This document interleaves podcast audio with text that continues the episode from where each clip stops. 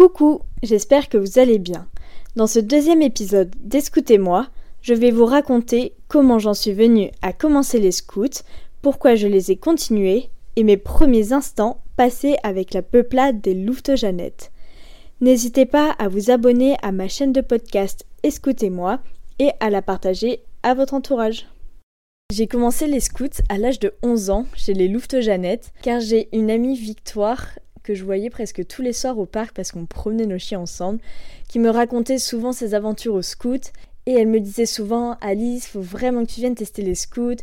Tu peux pas passer à côté de cette aventure. On a plein de potes, on fait plein de jeux, on est dans la nature, on dort sous la tente, on fait des feux.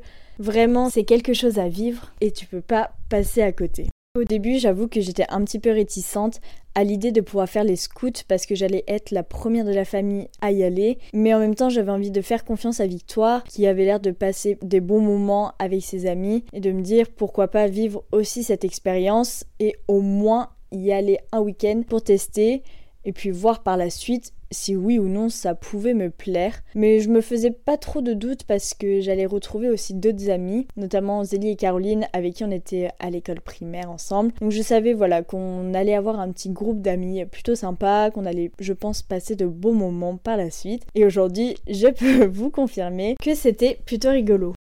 Me voilà donc fin prête pour aller vivre ce premier week-end chez les scouts. Donc je suis arrivée pendant un week-end de groupe. Chez nous, il y en a généralement deux par an, un en début d'année et un autre en fin d'année. Et il permet de rassembler toutes les unités et de pouvoir partager des moments conviviaux tous ensemble. J'ai pas énormément de souvenirs de ce week-end parce qu'il commence vraiment à remonter, mais il y en a quelques-uns qui m'ont marqué Notamment le premier, c'est que c'était mon père qui m'avait amené à ce week-end-là. Et quand je suis arrivée, il fallait que je pose mon sac avec le sac de tous les autres scouts. C'était assez impressionnant parce qu'il y avait énormément de sacs. Mais je me disais, bon bah, ça y est, on est parti pour une nouvelle aventure. À peine le sac posé, j'entends une fille avec qui j'allais passer la nuit qui me dit euh, Alice, euh, pose ton sac et viens nous aider à monter la tente, euh, on a besoin de ton aide. Donc je pose mon sac, je me lance dans le week-end, j'avais déjà oublié mon père qui sans doute était déjà parti. Mais j'arrive et je savais pas comment monter les tentes canadiennes parce que j'avais déjà fait du camping avec la famille mais les tentes canadiennes c'était tout nouveau comme c'est un petit peu propre au scout. Mais bon j'avais envie d'apprendre j'avais envie de me fondre un petit peu dans le décor et pas qu'on se dise ah elle est nouvelle voilà j'avais vraiment envie de trouver ma place assez rapidement. Donc j'ai aidé les filles à monter la tente elles me montraient comment on faisait. Finalement c'était pas très très compliqué. Mais voilà une fois la tente montée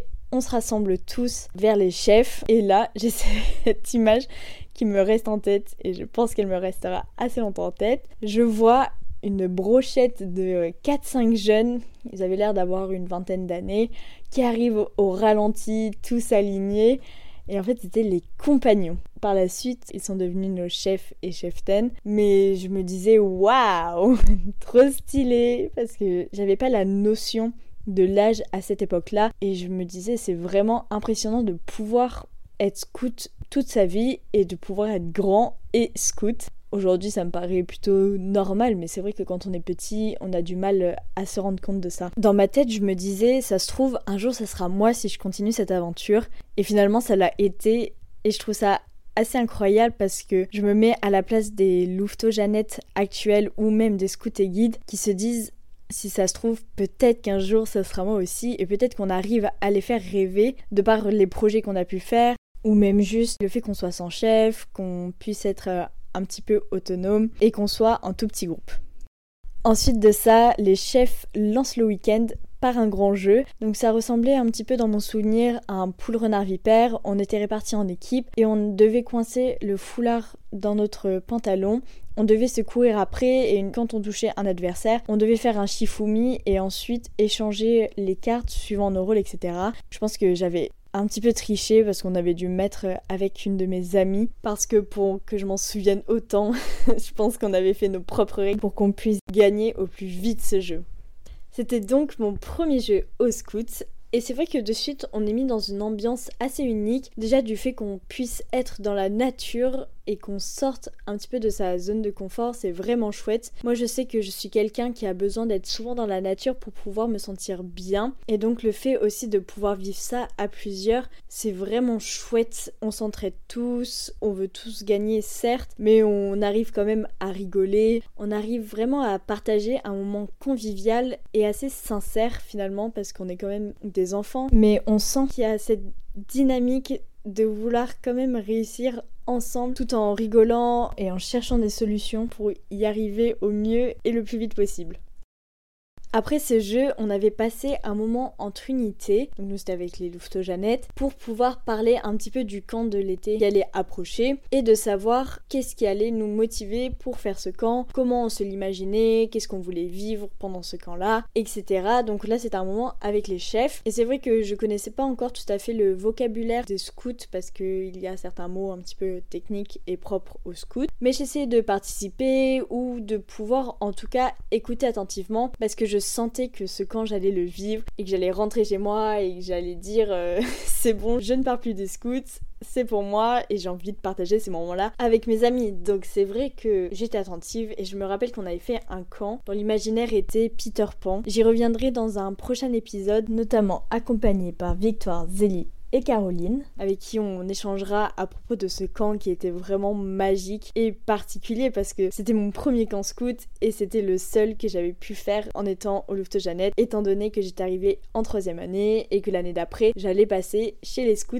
et guides. Arrive enfin le moment où on commence un peu à préparer la nourriture pour pouvoir dîner assez tôt pour ensuite faire la veillée. Et ce sont vraiment des moments spéciaux parce que on n'a pas quelque chose d'imposé, on peut discuter de tout en cuisinant. Et le fait qu'on puisse cuisiner avec les autres unités, c'est vraiment chouette parce que ben, on passe des moments à rencontrer les gens, de pouvoir partager ces moments-là un petit peu uniques où on se laisse porter par euh, les discussions. J'en garde de très très bons souvenirs.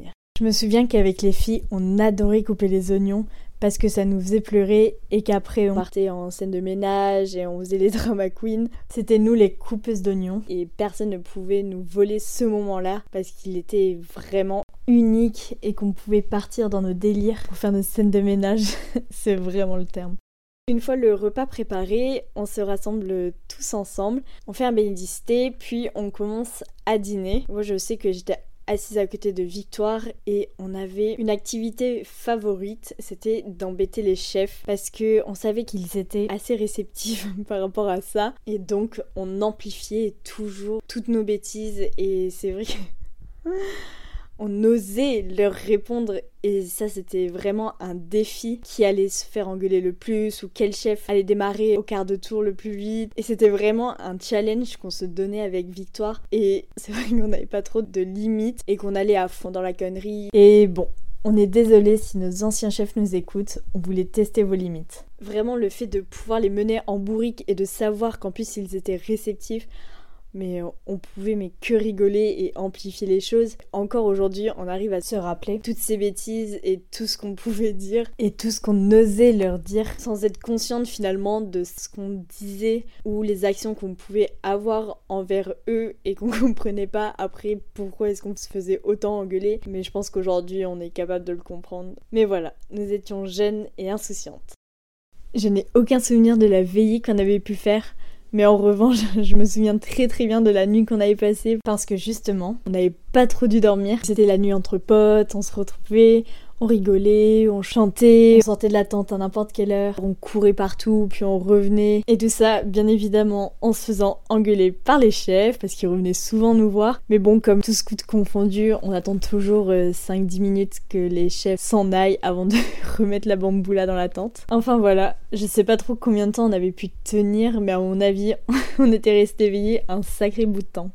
Après cette nuit tumultueuse, on avait dû prendre le petit déjeuner, puis on avait fait un décrassage, et sûrement qu'on avait dû démonter les tentes pour pouvoir les ranger et démarrer cette journée. Je me souviens qu'on avait fait une gamelle et que pendant une des parties, il y a un louveteau Jeannette qui m'avait prêté sa chemise parce qu'à ce moment-là, moi j'avais pas encore de chemise comme j'étais pas sûre de continuer les scouts par la suite. Et en fait, au moment où j'enfile cette chemise, Je me souviens très bien du sentiment que j'ai ressenti et c'était un sentiment de fierté de pouvoir porter l'uniforme et de me dire waouh, ça y est, je fais partie des scouts et il y a tellement d'aventures, de projets, plein de choses que je vais pouvoir vivre avec mes amis au sein des scouts et c'était vraiment un sentiment étrange parce que j'avais jamais vraiment ressenti ça et de porter le même uniforme que tout le monde, c'était vraiment incroyable. J'en garde un super souvenir et je me revois très très bien dans la forêt de sortir pour essayer d'aller taper dans le ballon de la gamelle.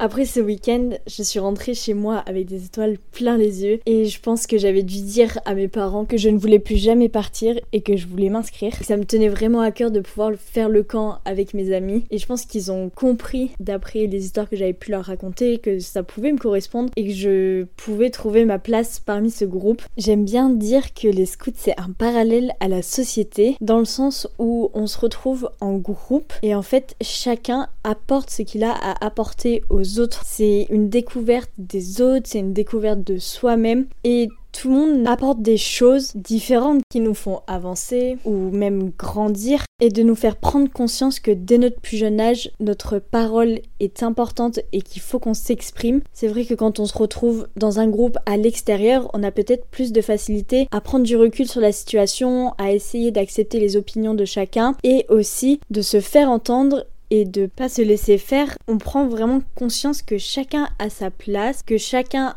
peut avoir ses opinions et que c'est pas pour ça qu'on ne peut pas avancer tous ensemble.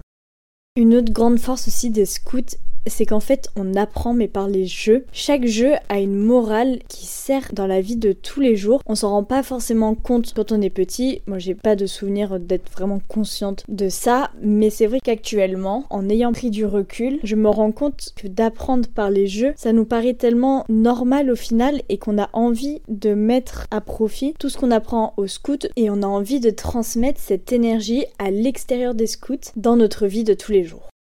Il y a aussi une autre chose qui nous tient beaucoup à cœur en tant que scout, c'est la promesse, une sorte d'engagement personnel mais quand même assez collectif parce que presque tous les scouts font cette promesse. Chez nous généralement on l'a fait pendant les camps d'été. C'est vrai qu'on se sent vraiment très fier quand on a fait cette promesse parce que ça montre notre engagement au sein du groupe, ça montre notre engagement au sein des scouts et aussi c'est un engagement personnel. Ça nous prouve vraiment que même en étant petit, on peut s'engager dans quelque chose sans pour autant qu'il y ait de grands enjeux derrière. Mais une fois qu'on a fait cette promesse, on a vraiment envie de s'y tenir et donc on fait le maximum pour être un bon scout et essayer d'être le meilleur citoyen possible en dehors des scouts. Je pense pas avoir fait ma promesse chez les louveteaux Jeannette parce que j'en ai pas de souvenir. En revanche, je me souviens très très bien de ma promesse au bleu et j'étais trop fière de pouvoir la faire, mais j'y reviendrai dans un prochain épisode.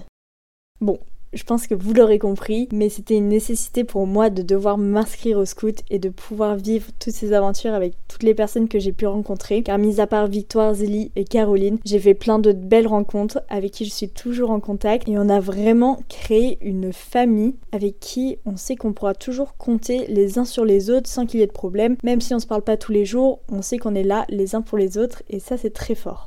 J'en garde vraiment des super bons souvenirs de toutes ces années. Et même ce premier week-end, ça a été un pas vers une grande aventure et j'en suis là aujourd'hui. Et au final, j'en reviens toujours à la même question de savoir quelle personne j'aurais pu être si je n'avais pas été au scout. Et c'est vrai que j'ai du mal à imaginer parce que finalement, ça me paraît évident d'être au scout et d'avoir grandi avec cette deuxième famille. Il faut vraiment le vivre pour le comprendre. Je pense en arriver là pour ce deuxième épisode d'Escoutez-moi. J'espère que ça vous aura plu et que vous aurez pu vivre au mieux cette aventure depuis chez vous. Je vous dis à bientôt pour un nouvel épisode d'Escoutez-moi et n'oubliez pas, on peut être scout à n'importe quel âge. Alors, osez Ciao ciao